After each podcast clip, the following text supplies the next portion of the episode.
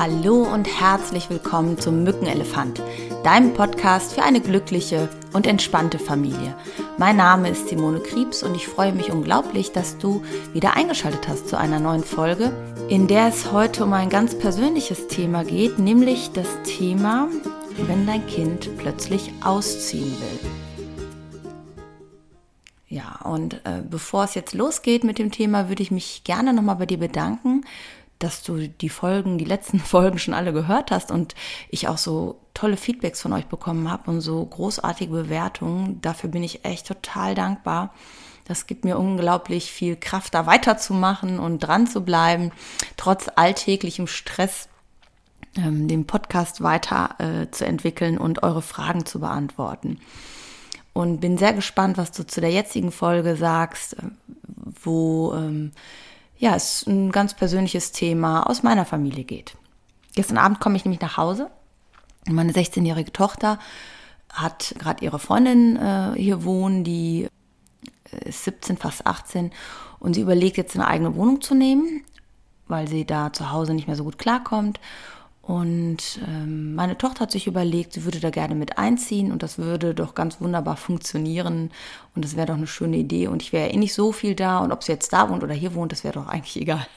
Und boah, mein erster Gedanke war wirklich, ach du Scheiße, was habe ich falsch gemacht? Warum will mein Kind hier ausziehen? Was ist hier so schlimm, dass sie ausziehen will? Und als wir uns so unterhalten haben, also sie mir die Wohnung gezeigt haben und wie sich das so vorstellen, habe ich gemerkt, wie begeistert einfach die beiden von dieser Idee sind und dass es gar nicht darum geht, äh, ob das hier schlimm ist oder gut ist, sondern eher, dass die sich diese Vorstellung dieser gemeinsamen eigenen Wohnung so unglaublich toll ausmalen. Und das fand ich dann irgendwie wieder sehr berührend wie selbstständig und selbstbewusst die beiden Mädels da an dieses Thema herangehen. Obwohl ja beide noch echt jung sind und ich sag mal so, äh, es ja heute nicht mehr so üblich ist, mit 17, äh, 18 auszuziehen. Ich musste so sehr an meine eigene Jugend denken, wo ich mit 17 halt das erste Mal rausgeflogen bin und mit 18 dann ganz ausgezogen bin, weil das damals einfach eine schwierige Zeit war, bei mir und meiner Mutter. Und das während der Schulzeit gar nicht so einfach war, so Nebenjob und Schule hinkriegen und alles managen. Und ich habe gemerkt, wie mein Kopf auf einmal so eine Parallele gezogen hat und ich so mein Kind davor bewahren wollte, dass es auch da so schwierig ist und ähm, habe dann aber relativ schnell gemerkt, dass es gerade mein Film ist, der da losschießt. Und dass dieser Film ja gar nichts mit heute und der jetzigen Zeit zu tun hat. A, ist es ja was völlig anderes, ob du zu Hause, naja, ich sag mal, rauskomplimentiert wirst oder ob du aus freien Stücken sagst, boah, ich würde so gerne mit meiner Freundin zusammen wohnen. Ich, ich finde, das klingt so, ähm, so, so erwachsen und das würde ich gerne so machen, als ähm, wie das bei mir damals war.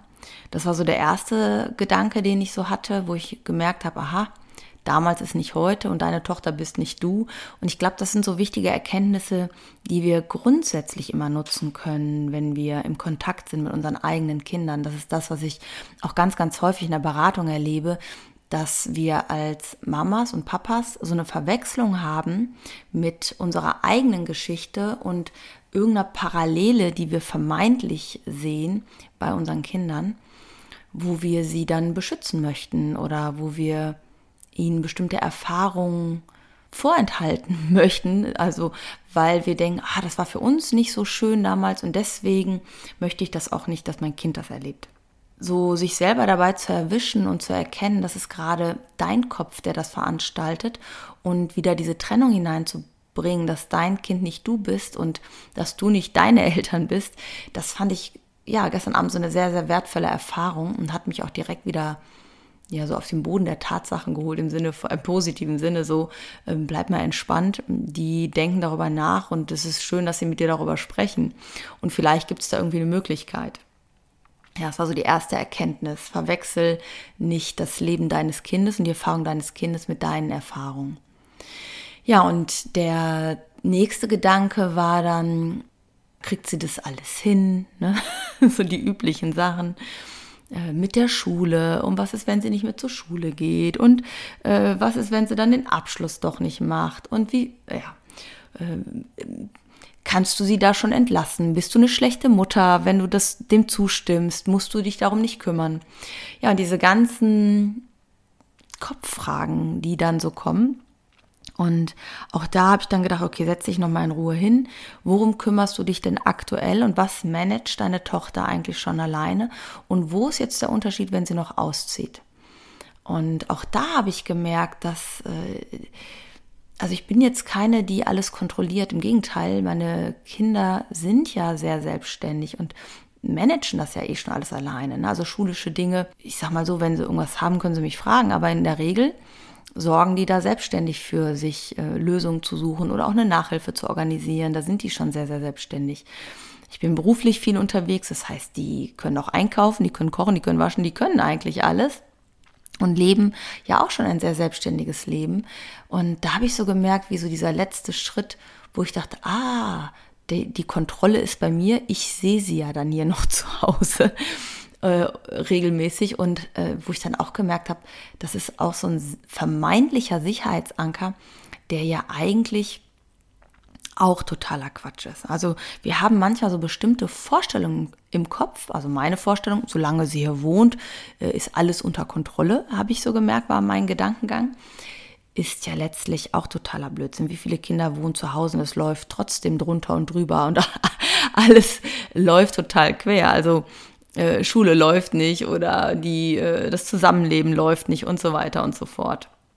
Also auch da so war für mich die Erkenntnis, diese vermeintliche Sicherheit, die ich mir da einrede, ist ja auch totaler Quatsch und ist auch nur entstanden in meinem Gehirn.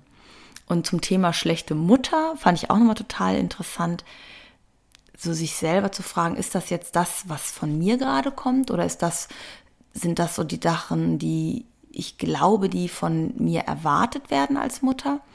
Also ähm, darf eine 16-jährige oder fast 17-jährige äh, sagen, sie will alleine leben, einfach so, weil sie die Vorstellung schön findet und gar nicht, weil sie das Zusammenleben mit der eigenen Mutter so furchtbar findet, sondern weil das andere noch reizvoller ist.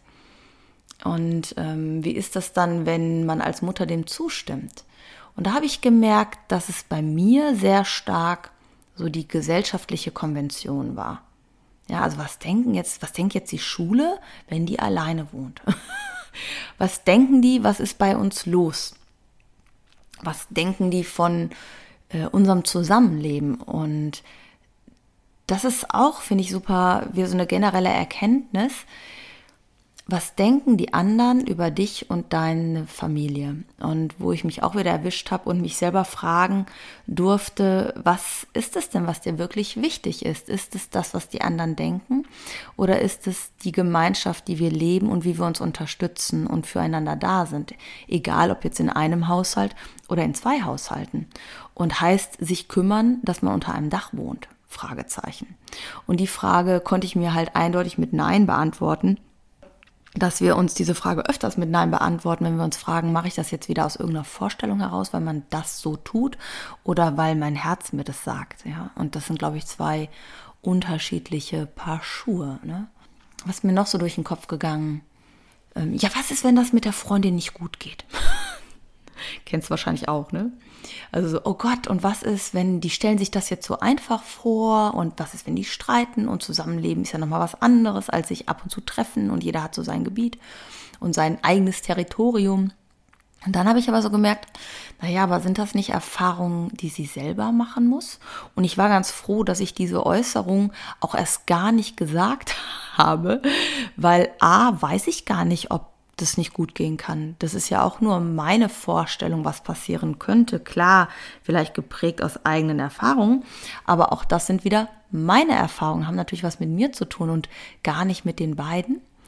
Und zweitens, selbst wenn es schief geht, ist es ähm, ja auch kein ja, Weltuntergang. Auch dafür gibt es ja letztlich eine Lösung und man hat es gemeinsam probiert und man hat ähm, überlegt, ja, was hat davon gut geklappt, was hat nicht äh, geklappt, welche Erfahrungen nehme ich daraus mit. Ja, und das war so die Erkenntnis wieder daran zu denken, lass deine Kinder deine eigenen äh, Erfahrungen machen. Und das ist natürlich altersgemäß sehr, sehr unterschiedlich. Ne? Bei einem Dreijährigen zu sagen, ja, lass den mal alleine die Rutsche hoch und äh, krabbeln ne? und alleine rutscheln, ist irgendwie, fand ich, eine andere Herausforderung als, ja, lass die mal mit 16 oder fast 17 ausziehen. Und trotzdem sind es die gleichen Mechanismen, die greifen. Und das, das finde ich doch sehr, sehr spannend. Ähm, auch wenn sie natürlich äh, vom Verantwortungsbereich irgendwie nochmal anders sind. Ein letzter Gedanke, der dann noch kam, den ich dann halt auch äh, ganz offen mit meiner Tochter angesprochen habe, ist natürlich der finanzielle Gedanke und gar nicht, oh, wie willst du das denn finanzieren, sondern hm, ja, wie ist so die rechtliche Lage, ne? Ähm, ich bin halt unterhaltsverpflichtet dann. Sie kriegt ja auch Unterhalt von ihrem Vater, der ihr dann zusteht, was ja auch völlig in Ordnung ist und Kindergeld. Äh, ich bin allerdings auch für meinen äh, älteren Sohn bereits unterhaltspflichtig, bis er mit dem Studium fertig ist. Das ist jetzt auch noch ein Jahr. Dann wäre ich halt parallel für zwei unterhaltspflichtig und das reißt natürlich äh, schon erstmal eine Riesenlücke ins Budget, ins Haushaltsfamilienbudget. Äh, ich habe ja weiterhin die äh, große Wohnung, muss ich dann mit äh, auch umziehen äh, wenn sie jetzt mit auszieht oder bleibe ich erstmal hier wohnen, weil mein Sohn ja auch noch hier wohnt. Und das haben wir dann auch ganz offen besprochen, dass sie halt keinen BAföG-Anspruch hat äh, als Schüler, wenn ich halt ausreichend verdiene und was das heißt, und dass wir da irgendwie auch eine Lösung finden möchten, wo sie dann auch sofort sagte, ja, ich weiß ja auch, ich muss mir dann einen Nebenjob suchen, das würde ich aber auch gerne machen, das wäre überhaupt kein Problem. Was ich irgendwie auch total bewundernswert finde, auf der einen Seite zu sagen, ja, das ist mir wichtig und irgendwie habe ich das Bedürfnis, da eigenständig zu werden. Ähm, ja, und trotzdem so ganz offen über diese Dinge zu reden, wo ich auch sage, es geht nicht darum, ein Kind hier zu halten, ähm, ja, wegen des Geldes, das finde ich irgendwie auch spooky, muss ich ganz ehrlich sagen. Das mag ich ja auch selber nicht, wenn man irgendwo bleiben soll, vermeintlich wegen des Geldes. Und das möchte ich auch nicht mit meinen Kindern so leben. Aber klar muss dafür eine Lösung gefunden werden. Und was dann eigentlich total süß war heute Morgen, äh, schlawenzelte meine Tochter dann immer so ein bisschen um mich rum. So, äh, ich hatte so den Eindruck, äh, ja, sie glaubt, sie muss sich so ein bisschen um mich kümmern. Sie hat halt gemerkt, dass mich das irgendwie betroffen gemacht hat, auch wenn ich jetzt nicht, wer weiß, wie betroffen reagiert habe, aber sie hat schon gemerkt, hm, dass das was mit mir macht. Ne? Und dass das so erstmal so ein, dass ich gesagt habe, oh, da muss ich jetzt erstmal drüber schlafen und da muss ich irgendwie mir Gedanken machen. Äh, ich kann das verstehen. Äh, und das fand ich so süß. Und da sieht man auch, fand ich, da sah, habe ich dann so schön gesehen, wie gut wir in Beziehung sind, dass sie das so mitbekommen hat und dass sie, obwohl sie das so sehr will, äh, sagt, ah, äh, irgendwie meine Mama ist mir da an der Stelle wichtig und dass wir da gut in Beziehung bleiben, schlawenzelte sie dann heute Morgen so um mich rum. Das fand ich total süß und sagte, Mensch, was ist denn los? Und dann sagte sie, ja, ich habe mir auch nochmal Gedanken gemacht und ich kann ja auch nächstes Jahr nachziehen, wenn das dann für dich einfacher ist und der Luca dann mit dem Studium fertig ist und ähm, du dann nicht für zwei Unterhalt zahlen musst, wo ich gedacht habe, wie süß irgendwie so an der Stelle. Mir ging es ja jetzt nicht darum, sie abzuhalten oder ein schlechtes Gewissen zu machen, aber wie ich so gemerkt habe, dass die Beziehung, die wir haben, ja auf einem sehr, sehr guten Fundament steht und diese ersten Sorgen, die ich mir gemacht habe, oh Gott, oh Gott, bin ich jetzt eine schlechte Mama, mein Kind will ausziehen, auch gar nicht dem Realitätscheck ähm, standgehalten haben. Und ich weiß nicht, ob du das kennst, so dass du da in deinem Kopf dir irgendwas einredest und sagst, oh, das ist bestimmt so oder so und mein Kind macht das jetzt deswegen oder deswegen. Also jetzt auf andere Sachen auch bezogen. Aber wenn du genau hinsiehst und genau hinhörst, dass das gar nicht dem Realitätscheck standhält. Und das war für mich heute Morgen auch wieder so schön zu sehen, ähm, zu sehen, wie wichtig ich meiner Tochter bin und wie wichtig es ihr ist, äh, dass es mir gut geht, auch wenn ich nicht finde, dass es ihr Job ist an der Stelle, äh, hat es mich sehr, sehr berührt, äh, das zu sehen, dass sie sich damit so beschäftigt hat. Ja, so ist jetzt bei uns der Stand der Dinge. Und ähm, ich weiß nicht, wie alt deine Kinder sind, ob die noch ganz klein sind oder du ähnliche Erfahrungen gemacht hast und wie du damit umgehst. Ich sage zum Beispiel bei meinem Sohn, der, der ist 20, der wird 21 äh, im Februar 2019 und äh, da war das für mich, ist das total klar. Ich meine, irgendwie, das ist so die Reihenfolge, habe ich gedacht, klar, der wird jetzt ausziehen.